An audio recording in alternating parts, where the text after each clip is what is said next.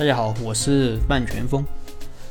投前估值和投后估值这一块内容其实很简单，但为什么我要拿出来讲呢？因为我见过太多的创业者在这里吃亏了。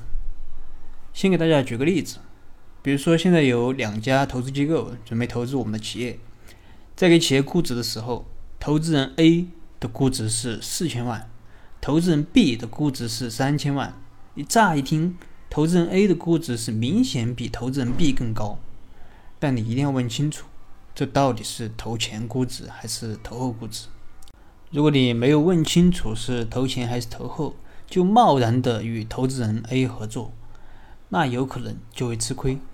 因为如果投资人 A 的估值是投后估值，那么他的估值实际上可能就没有投资人 B 的高，这是怎么回事呢？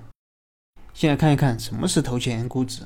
投前估值，顾名思义就是投资前企业的估值，也就是投资人的钱还没有到位时企业的估值；而投后估值，顾名思义就是投资后企业的估值，也就是投资人的钱到位后企业的估值。具体到我开始讲的这个例子，如果投资人 A 和 B 都准备投资两千万，投资人 A 给企业的估值是四千万，但这是投后估值，那么 A 投资前。企业的估值就应该是两千万，而投资人 B 给企业的估值三千万就是投前估值，而在 B 投资后，企业的实际估值就是五千万。我不知道你听出来问题没有？投资人 A 给的四千万是投后估值，那么 A 实际上给企业的投前估值就只有两千万，它明显低于投资人 B 给的三千万的估值。所以和投资人谈判的时候，一定要搞清楚到底是投前还是投后估值。因为按照一般的惯例来说，投前估值才是企业真正的估值。但有的投资人，他就是故意不说清楚，然后在协议上动手脚，导致创业者理解的估值和实际的估值有很大差异。所以一定要注意这一点，要尽可能的说清楚，而且最好是投前估值。为什么呢？可能有的朋友说，就算是投后估值，只要大家说清楚也没事儿嘛。对，一般情况下是没多大问题。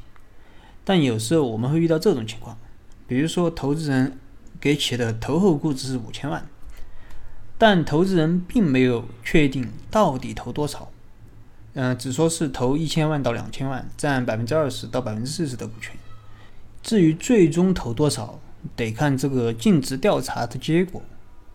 反正现在还不能确定，那听着好像没有什么问题啊。但你仔细算一算，这里面可能就有大问题。什么问题呢？如果投一千万，占百分之二十的股权，那么对应的投前估值就是四千万；但如果投两千万，占百分之四十的股权，那么对应的投前估值就只有三千万。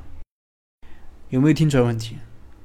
实际上，投资人就是通过这些数字游戏，变相的降低企业的估值。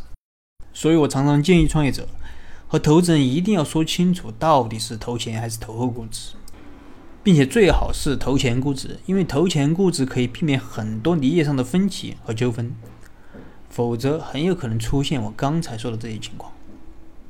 那么以上就是简单的和大家分享一下投前估值和投后估值这块内容呢，虽然说很简单，但它在实践中还是比较容易引起分歧的。如果你有什么疑问呢，你可以。添加我的微信或者给我留言，我们再深入的沟通交流。